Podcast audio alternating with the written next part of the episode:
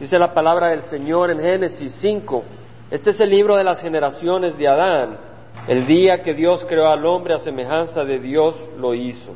Dice la palabra del Señor en el primer versículo, este es el libro de las generaciones de Adán, este es el libro de las descendencias de Adán, o sea, de la familia que fue naciendo de Adán. El día que Dios creó al hombre a semejanza de Dios lo hizo, qué hermoso. En este versículo enfatiza la palabra del Señor que Dios hizo al hombre a semejanza de Dios. Qué hermoso, fuimos hechos a semejanza de Dios. Es decir, no en cara, no en la nariz, no en las orejas, sino a semejanza como un ser sobrenatural. Él tiene también capacidad de amar, capacidad de meditar, capacidad de enojarse, capacidad de tener paciencia, capacidad de estos valores eternos y nosotros tenemos capacidad de amar, capacidad de enojarnos, tenemos capacidad, somos hechos a la semejanza de Dios, no somos iguales a Dios, pero tenemos esas características, esas capacidades que los animales no tienen. Tenemos capacidad de tener comunión con Dios. No pudiéramos tener comunión con Dios si no tuviéramos semejanza a Dios. Ahora, interesante, la palabra Adán en hebreo es muy similar. Esta palabra fue traducida tal como se oye. En hebreo es Adam, y ese es el nombre del primer hombre, el libro de las generaciones de Adán. El día que Dios creó al hombre. Ahora, el hombre, la palabra hombre en hebreo es Adán. O sea que Adán y hombre es lo mismo. Adán quiere decir hombre. Ahora, la palabra Adán en hebreo quiere decir rojizo. ¿Por qué? Porque viene de la palabra Adam, que quiere decir mostrar sangre en la cara, sonrojarse, enrojecerse. Eso es lo que quiere decir. Entonces la palabra hombre realmente es, en hebreo es como decir enrojecido. Es como que si en vez de decirle a alguien hombre le diríamos un enrojecido va, va caminando por ahí. Eso es lo que quiere decir hombre en hebreo. ¿Entendemos, hermanos? O sea, de que Adán quiere decir hombre, pero hombre realmente es enrojecido, eso es lo que quiere decir. Las palabras en hebreo tienen un significado y es interesante investigarlas. Ese es el nombre que Dios le dio al primer hombre. Y dice la palabra, varón y hembra los creó y los bendijo y los llamó Adán. Los llamó hombre, es decir, enrojecidos. Porque tanto el hombre como la mujer eran enrojecidos, chapuditos, por la sangre que pasaba por las venas. El día en que fueron creados. Qué hermoso que Dios no lo maldijo, sino que lo bendijo. Varón y hembra los creó y los bendijo. Nuestro Dios es un Dios hermoso. Nos creó y nos bendijo. Ahora vamos a ver de Adán a Enoch, las generaciones. Cuando Adán había vivido 130 años, engendró un hijo a su semejanza, conforme a su imagen, y le puso por nombre Set. ¿Qué pasó con Caín? ¿Qué pasó con Abel? Está hablando después de esos dos hijos, tuvo otro hijo que se llama Set. Y lo tuvo cuando había vivido 130 años. No estaba viejito, estaba joven. En esos tiempos el hombre vivía 800, 900 años. Y es interesante que antes del diluvio, de acuerdo a Génesis, y aún los científicos creyentes en las escrituras saben y pueden ver de que había una capa de humedad que rodeaba la tierra. Y esa capa de humedad es la que se vino para abajo cuando vino el diluvio. Esa capa de humedad protegía la tierra de los rayos ultravioleta. Entonces la gente vivía porque no había degeneraciones genéticas. Es interesante que lo que conocemos desde el punto de vista académico y científico está de acuerdo con la Biblia. La palabra de Dios es la principal en todo caso. Pero vemos que aquí vivió 130 años, se engendró un hijo a su semejanza, conforme a su imagen, y le puso por nombre Seth. Fabuloso. Y los días de Adán, después de haber engendrado a Seth, fueron 800 años. Y engendró hijos e hijas. Algunos dicen, yo no creo. Pues no creas, yo sí creo. La palabra de Dios permanece para siempre. Vemos que no da los nombres de las hijas. Algunos dicen, bueno, ¿y dónde está la esposa de Caín? Porque no habló la Biblia de hijas. Bueno, no menciona los nombres de las hijas, porque en las generaciones se menciona la de los varones únicamente. En esos tiempos la gente guardaba registros genealógicos. Mi familia es de Palestina y tienen el registro genealógico desde el año 1100. Yo puedo ver quién fue mi ascendiente del año 1100. Increíble. Ahí tienen el nombre y llega hasta donde mi familia. Increíble. Allá en esas regiones guardan los registros. Y mucho más en estos tiempos, al principio guardaban los registros. Sabía quién venía de quién y de quién y de quién. Sed vivió 105 años y engendró a Enos. Y vivió Set 807 años después de haber engendrado a Enos y engendró hijos e hijas. No habla de las hijas, no les da su nombre. El total de los hijos de Set fue de 912 años y murió. Y Enos vivió 90 años y engendró a Cainán. Y vivió Enos 815 años después de haber engendrado a Cainán y engendró hijos e hijas. El total de los días de Enos fue de 905 años y murió. Y Cainán vivió 70 años y engendró a Mahalalel. Y vivió Cainán 840 años después de haber engendrado a Mahalalel y engendró hijos e hijas. El total de los hijos de Cainán fue de 910 años y murió. Y Mahalalel vivió 75 años y engendró a Jared. Y vivió Mahalalel 830 años después de haber engendrado a Jared y engendró hijos e hijas. El total de los hijos de Mahalalel fue de 895 años y murió. Muy interesante, estos nombres en hebreo tienen significado. Y estuve viendo el nombre de algunos de ellos, pero se nos iría todo el día. El total de los hijos de Mahalalel fue de 895 años y murió. Y Jared vivió 172 años y engendró a Enoch. Y vivió Jared 800 años después de haber engendrado a Enoch y engendró hijos e hijas. ¿Es la edad de cada uno cuando murió igual o no? No. Este no es un cuento. Esta es historia. Cuando cada uno murió a su edad, registra la edad que murió. Y registra el primer hijo que tuvo y da su nombre. Y registra a qué edad tuvo su hijo. Esta es historia. Cosa hermosa. Sabemos la descendencia cuando se creó el universo. El total de los días de Jared fue de 972 años y murió. Y Enoch vivió 75 años y engendró a Matusalén, el hombre más viejo de la Biblia. Como dicen, más viejo que Matusalén no hay. Y Enoch Aquí está muy hermoso. Pero antes vamos a hacer un estudio, hermano, vamos a estudiar. Vamos a contar cuántas generaciones hay de Adán a Enoch. ¿Estamos? Primero está Adán. Y en el versículo 4 dice, los días de Adán después de haber engendrado a Seth fueron 800 años. ¿Cuál fue el hijo de, Adán del que viene descendencia? Seth. Seth es la segunda generación. Versículo 6. Y Seth vivió 105 años y engendró a quién? a Enos. Enos es la tercera generación. Versículo 9, y Enos vivió 90 años y engendró a quién? Cainán, la cuarta generación.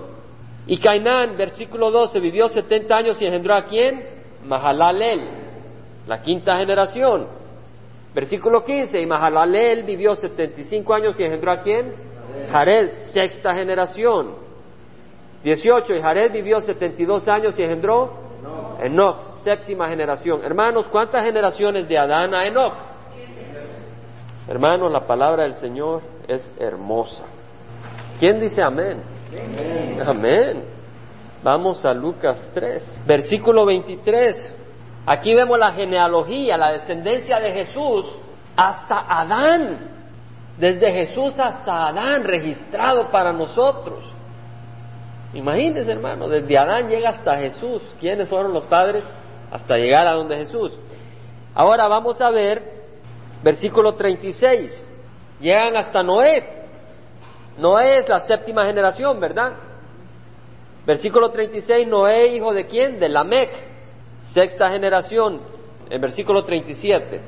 Enoch, hijo de quién? De Jared. Enoch es la séptima generación, hijo de Jared, la sexta.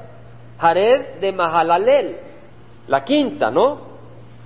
Mahalalel de Cainán, la cuarta. Cainán de Enos, la tercera.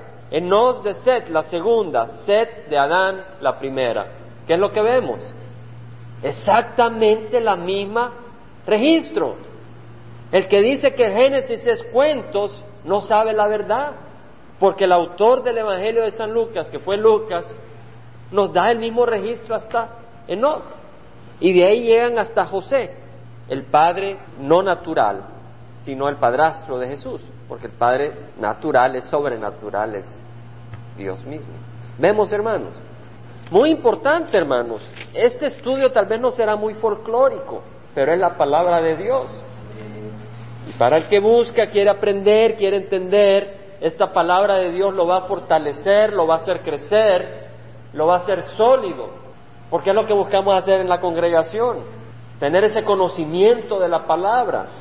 Y esa palabra va a producir ese fruto y va a traer gloria y honra al Señor. Vemos entonces en el Evangelio de San Juan, capítulo 5, como decíamos, lo que estamos buscando es conocer esa palabra y esa palabra es la que producirá el fruto, el fruto de vida eterna. El Señor Jesús estaba hablando con los judíos y les dice, no penséis que yo os acusaré delante del Padre. El que os acusa es Moisés en quien vosotros habéis puesto vuestra esperanza. El pueblo judío había puesto la esperanza en Moisés. Pero viene el Señor y le dice, si creyeras a Moisés, me creeríais a mí, porque de mí escribió él. Pero si no creéis sus escritos, ¿cómo creeréis mis palabras? En otras palabras, el Señor dice que si no creemos el libro de Génesis, no vamos a creer los evangelios.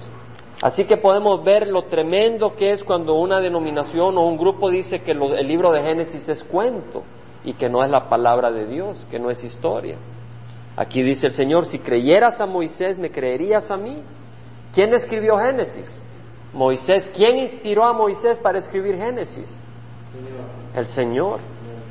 Sabemos que el nombre de Jesús es el verbo de Dios, la palabra de Dios. Jesucristo mismo escribió el libro de Génesis, es el Espíritu Santo a través de Moisés. Vamos a Génesis 5:24, hermanos. Dice la palabra del Señor en Génesis 5:24, y Enoch anduvo con Dios y desapareció porque Dios se lo llevó. Hermanos, pasamos de las genealogías y vamos a pasar a otros elementos espirituales. Dice Enoch, ¿qué pasó? ¿Qué dice de Enoch? Eso es una traducción y está bonita. La traducción literal es anduvo, de caminar, ¿verdad? Sabemos de que no caminó físicamente, sino que caminó de acuerdo a la voluntad. Pero la traducción literal es Enoch anduvo con Dios. Y veamos el resultado. Desapareció. Realmente la traducción literal no es desapareció, sino que y él no fue más. Él no estuvo más. Porque Dios se lo llevó. No se lo llevó a un lugar terrible, a un lugar para estar hincado, con dolor, se lo llevó a la presencia. Es como que si a alguien lo lleven a un palacio, pero este es el palacio del rey de reyes. Y se lo llevó al palacio del rey de reyes porque Enoch anduvo con Dios.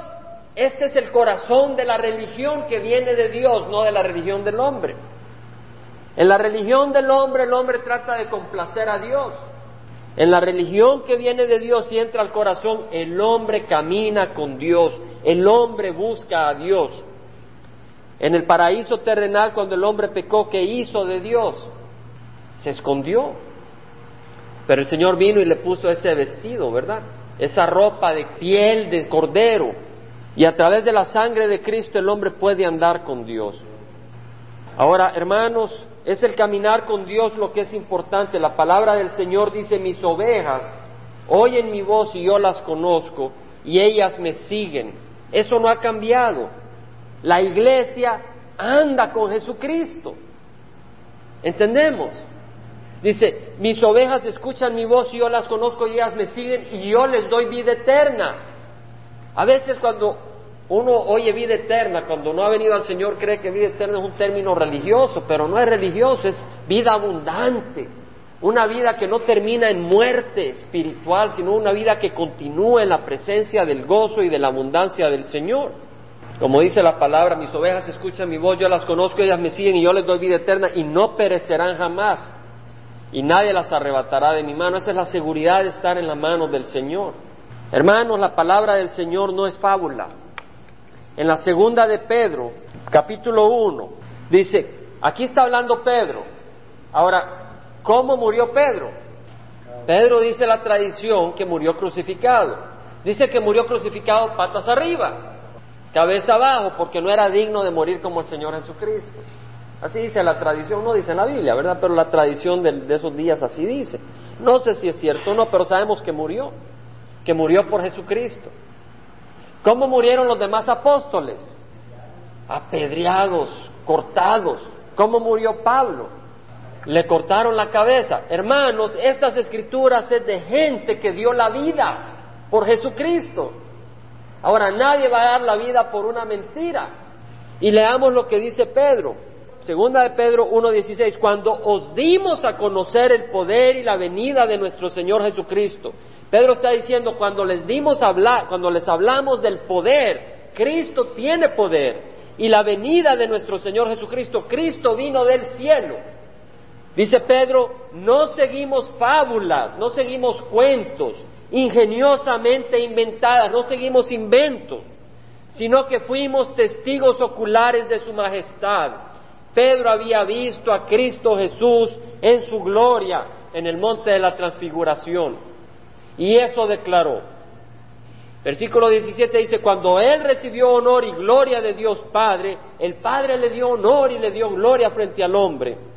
La majestuosa gloria le hizo esta declaración, este es mi Hijo amado en quien me he complacido. En el único en el que el Padre se ha complacido es en Cristo y en aquellos que son lavados por la sangre de Cristo. Y dice la palabra en el versículo 18, y nosotros mismos escuchamos esta declaración. Pedro murió. Y yo creo que lo que Pedro dijo es verdad. Él dio su vida. Y cuando leo las escrituras, las escrituras no se contradicen y me convencen a mí de que es la palabra de Dios. Dice Pedro, esta declaración hecha desde el cielo cuando estábamos con él en el monte santo. Y luego dice el versículo 19, y tenemos la palabra profética más segura. En otras palabras, Pedro dice, vimos a Jesús glorificado, pero no solo te cuento que Jesús vino con poder, también tenemos la palabra profética que es más segura. Ahora uno dice, ¿cuál es la palabra profética? La palabra profética es la que dice, lo que tú siembras, eso cosechas. Esa es una palabra profética, porque eso se va a cumplir. Lo que sembremos cosecharemos. Si sembramos para el pecado cosecharemos destrucción. Si sembramos para el Espíritu cosecharemos vida eterna y abundancia. Esa profecía se va a cumplir. Esa profecía dice que de tal manera amó Dios al mundo que dio a su Hijo unigénito para que todo en aquel que en él crea no se pierda, mas tenga vida eterna. Esa palabra es profética.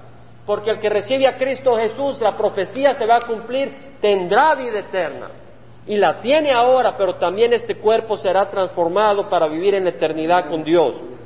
Por eso dice a la cual hacéis bien en prestar atención, prestar atención a la palabra profética que son las escrituras, como a una lámpara que brilla en el lugar oscuro. Este mundo está lleno de oscuridad. Hasta que el día despunte y el lucero de la mañana aparezca en vuestros corazones, Cristo viene. Pero ante todo sabed esto que ninguna profecía de las escrituras es asunto de interpretación personal. Algunos dicen, bueno, yo no sé cómo lo interpreta fulano, cómo interpreta las escrituras mengano, pero la palabra del Señor no es cuestión de interpretación personal, ¿verdad, hermanos? Si un padre le escribe una carta a su hijo que se fue para Guerrero, el hijo va a saber lo que el papá le dice. Pero si ese no es hijo, no va a entender. No va a entender que qué le está hablando ese señor. ¿Entendemos? Es como aquel estudiante universitario que fue a la universidad y el maestro estaba burlando de la Biblia porque no le entendía. Y el estudiante le contestó, Señor maestro, usted no entiende la palabra de Dios porque la palabra de Dios es una carta de amor del Padre, Dios a sus hijos. Y usted está leyendo el correo de otra persona porque él no era hijo de Dios. Porque no todos somos hijos de Dios, sino los que hemos recibido a Cristo en el corazón, dice la palabra. ¿Entendemos? Entonces, para entender necesitamos al Espíritu. Y entonces ya no es necesario interpretar personalmente, es el Espíritu el que nos da el entendimiento. Y dice la palabra, ninguna profecía fue dada jamás por un acto de voluntad humana. La palabra de Dios no es resultado de que un, hombre decidió escribirla, sino que Dios escribió a través de ella. Hombres inspirados por el Espíritu Santo hablaron de parte de Dios. Dice la palabra del Señor Vemos acá que las escrituras no son fábulas y el libro de Génesis no es fábula ni cuentos.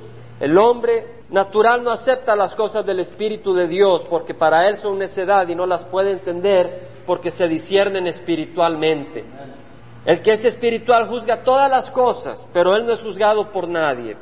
Porque ¿quién ha conocido la mente del Señor para que le instruya? Para nosotros tenemos la mente de Cristo.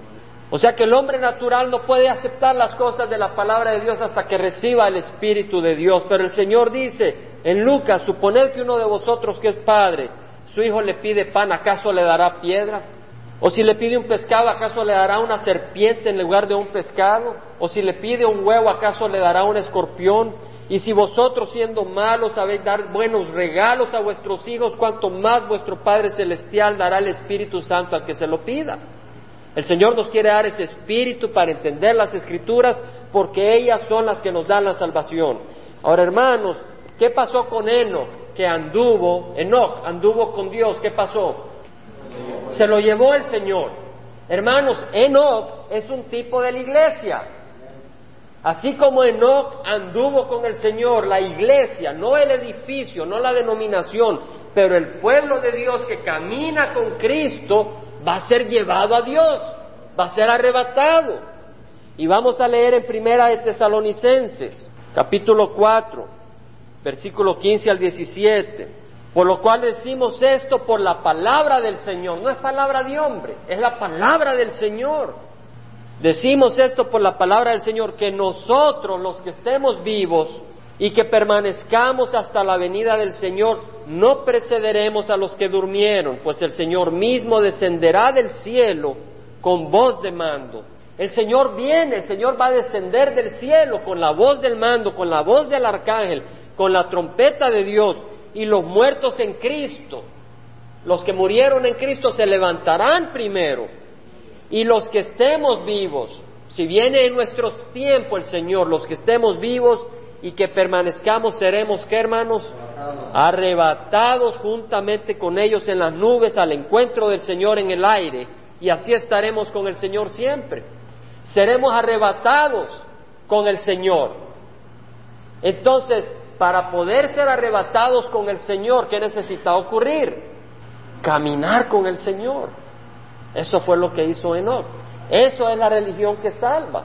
¿Entendemos, hermano? Caminar con el Señor. El que no camina con el Señor no tiene esa vida.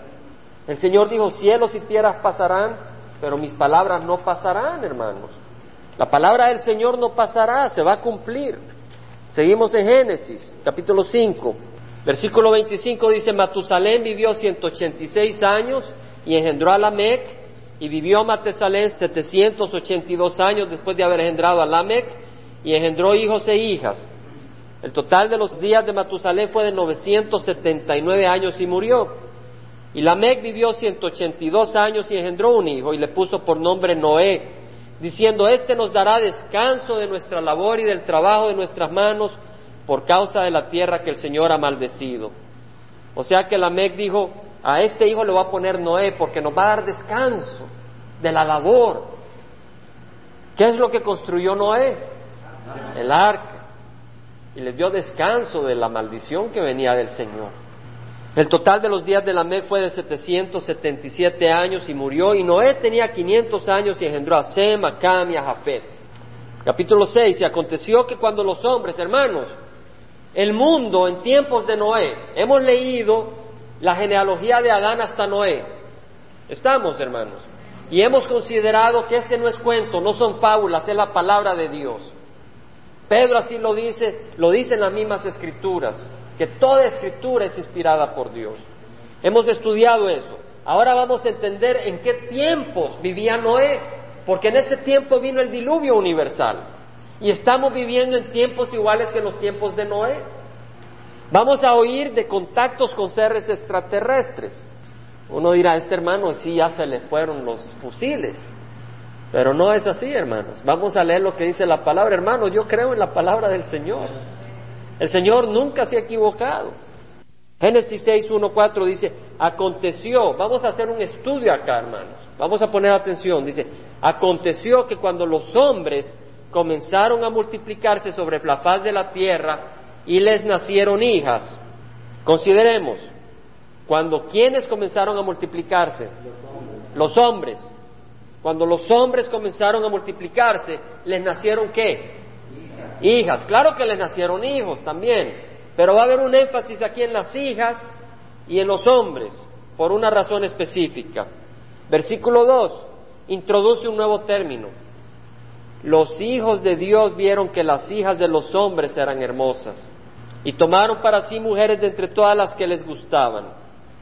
Vemos de que los hombres se allegaron a sus mujeres y tuvieron hijas, pero los ángeles, ciertos ángeles, vieron que las hijas de los hombres eran hermosas y decidieron dejar su morada angelical, su morada celestial, y se allegaron a las hembras y tuvieron hijas. Ahora, yo he estudiado esto y lo he meditado mucho, no hay otra interpretación. Veamos a seguir leyendo.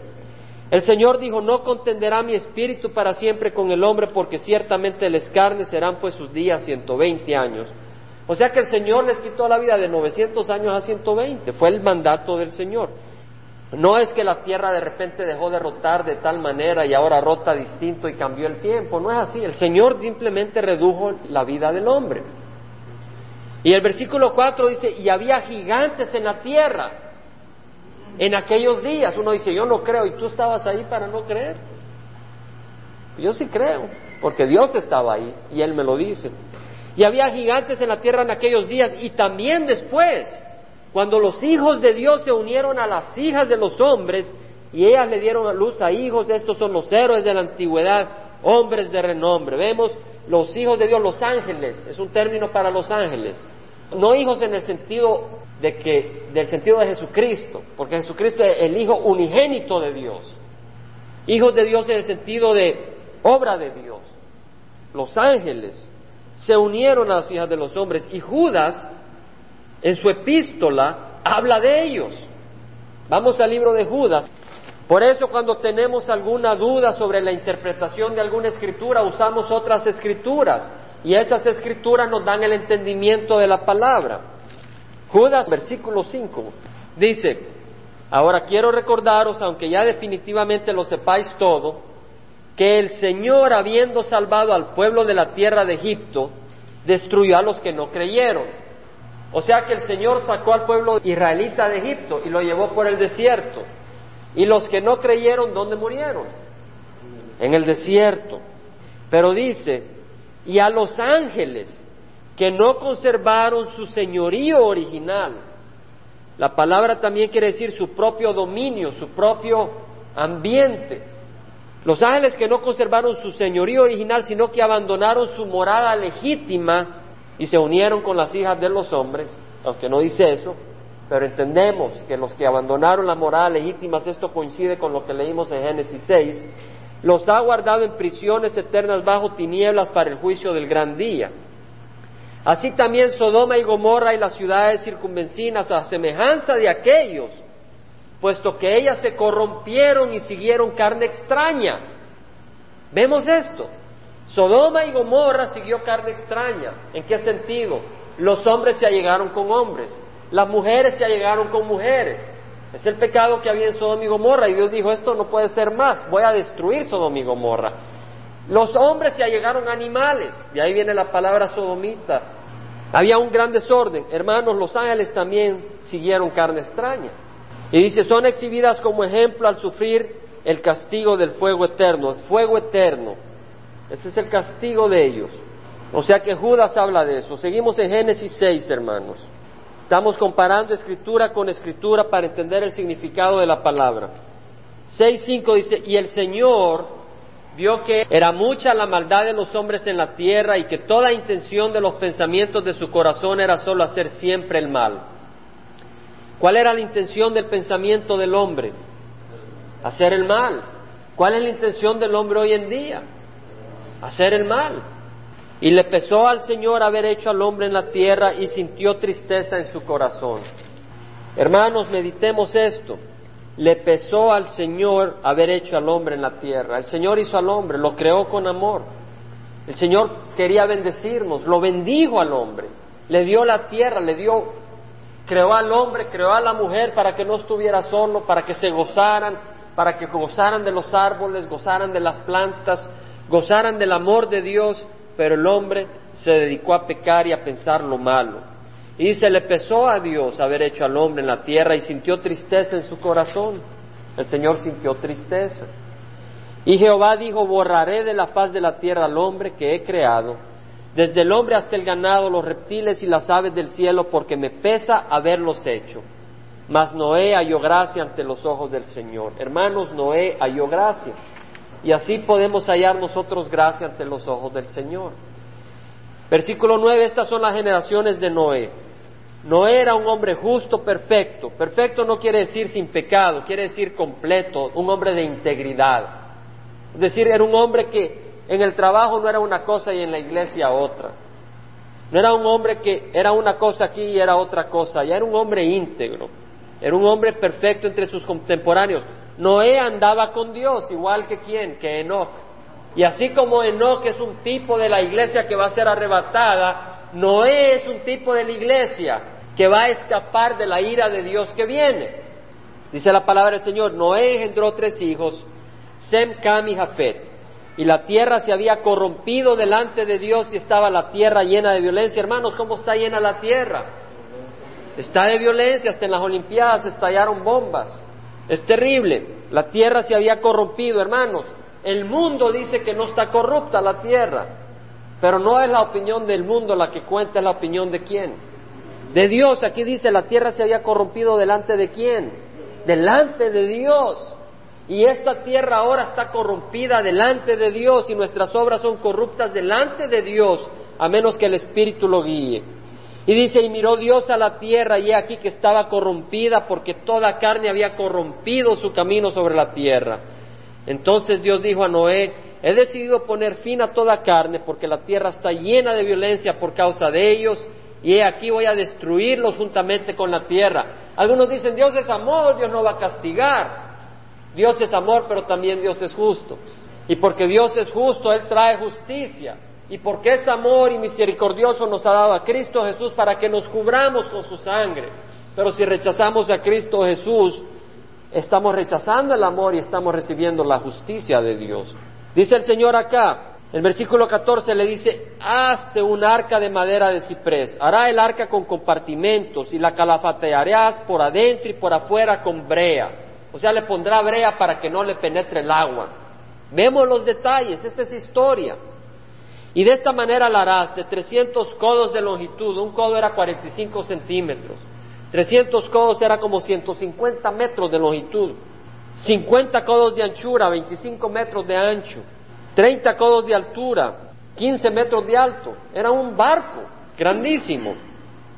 Harás una ventana en el arca y la terminarás a un codo del techo, o sea, a 50 centímetros del techo, a medio metro iba a haber una ventana por donde entraba el aire y pondrás la puerta del arca en su costado, lo harás con piso bajo, segundo y tercero. El arca tenía tres pisos. Y aquí yo traeré un diluvio sobre la tierra para destruir toda carne en que haya aliento de vida debajo del cielo. Todo lo que hay en la tierra perecerá. Esta es la justicia de Dios. El Dios es el mismo ayer, hoy y siempre. Y aquí dice, todo lo que hay en la tierra perecerá. La palabra del Señor dice que los cielos y la tierra serán destruidos por fuego. Pero dice, estableceré mi pacto contigo y entrarás en el arca tú y tus hijos, tu mujer y la mujer de tus hijos. Ese pacto es un pacto de salvación.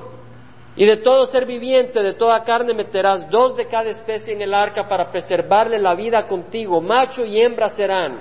O sea, Dios le dice a Noé, trae de cada especie una parejita, macho y hembra, tráelas de dos en dos. De las aves según su especie. ¿Cómo iban a agarrar las aves? Si uno apenas puede agarrar un perriquito, ¿cómo sería? Dice uno, ¿cómo haría uno para agarrar tanto animal? Pobre Noé. Pero el Señor es misericordioso y no le da a uno una orden si Él no va a ayudar.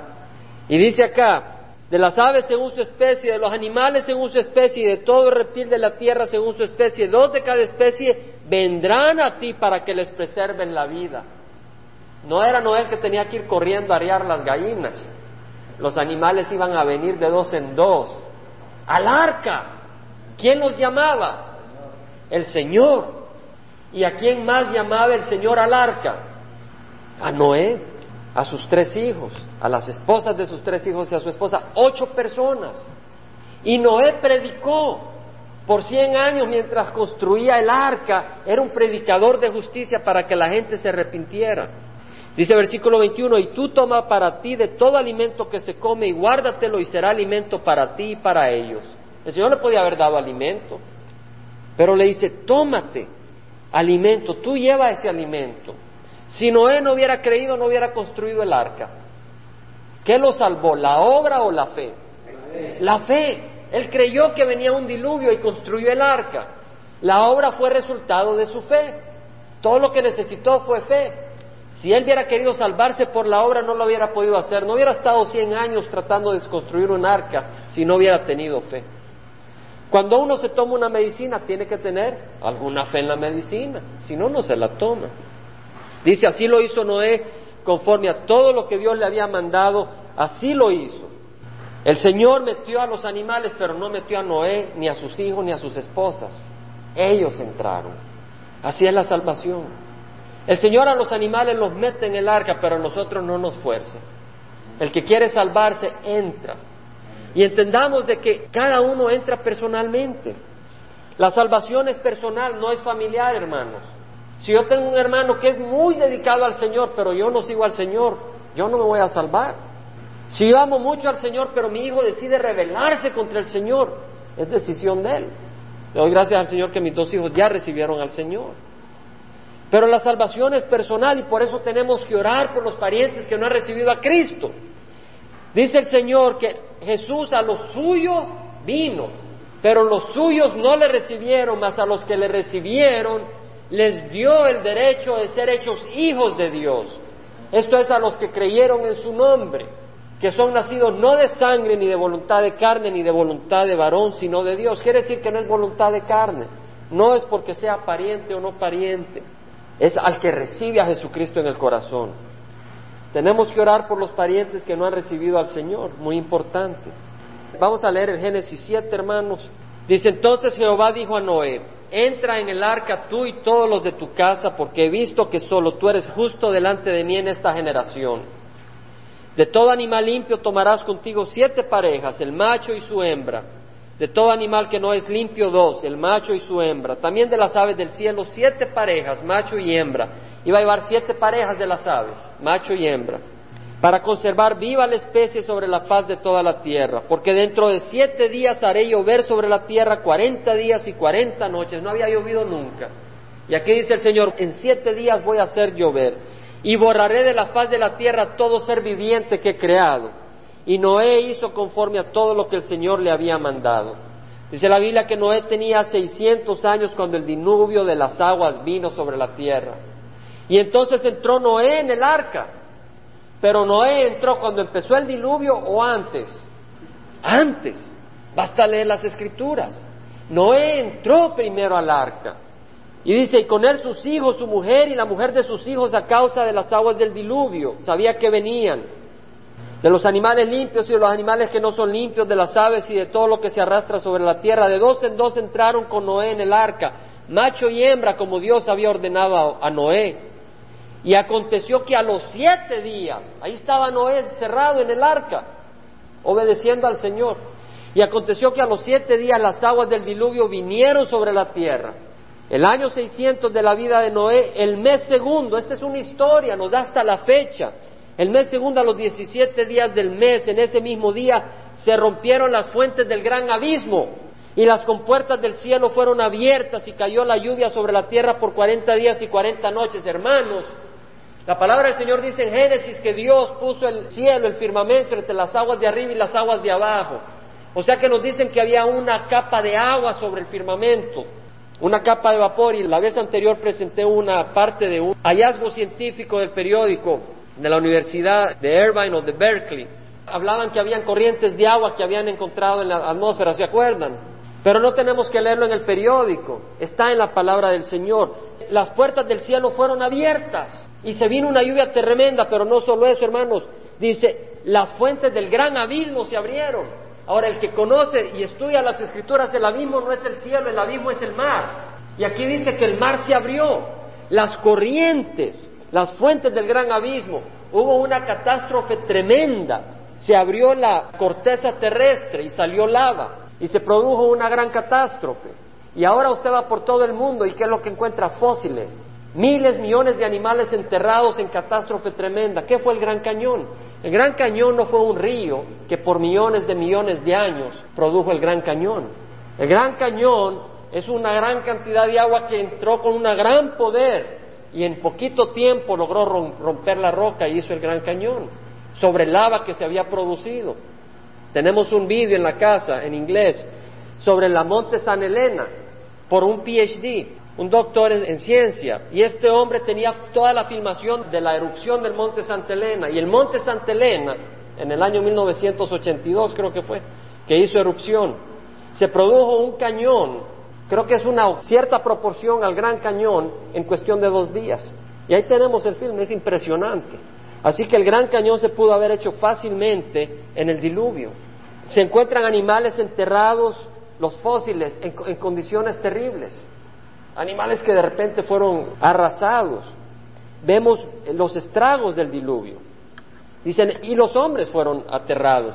Dicen, ese mismo día entró Noé en el arca, con Sem, Cam y Jafet, hijos de Noé, y la mujer de Noé y las tres mujeres de sus hijos con ellos y toda fiera según su especie, y todo ganado según su especie, y todo reptil que se arrastra sobre la tierra según su especie, toda ave según su especie, toda clase de aves entraron, con Noé en el arca de dos en dos, de toda carne en que había aliento de vida. Y los que entraron, macho y hembra de toda carne, entraron como Dios le había mandado, y el Señor cerró la puerta detrás de Noé. Entonces vino el diluvio sobre la tierra. Estamos leyendo de que el diluvio vino hasta que el Señor cerró la puerta. Noé entró en el arca primero, y las aguas crecieron y alzaron el arca, y ésta se elevó sobre la tierra, y las aguas aumentaron y crecieron mucho sobre la tierra, y el arca flotaba sobre la superficie de las aguas. ¿Y qué pasó con la gente del mundo? Se murieron. Las aguas aumentaron más y más sobre la tierra y fueron cubiertos todos los montes que hay debajo de todos los cielos, todos los montes. Quince codos, siete metros por encima subieron las aguas después que los montes habían sido cubiertos y pereció toda carne que se mueve sobre la tierra, aves, ganados, bestias y todo lo que pulula sobre la tierra y todo ser humano. ¿Cuántos se salvaron? Ocho. Tal vez la población era de diez mil millones de habitantes en ese tiempo. Tal vez cinco mil millones de habitantes. Pero ocho personas escucharon la voz del Señor y creyeron. No es lo que crea mi vecino, no es lo que crea la gente que se sienta conmigo en la iglesia, es lo que creo yo. Creo en la palabra del Señor.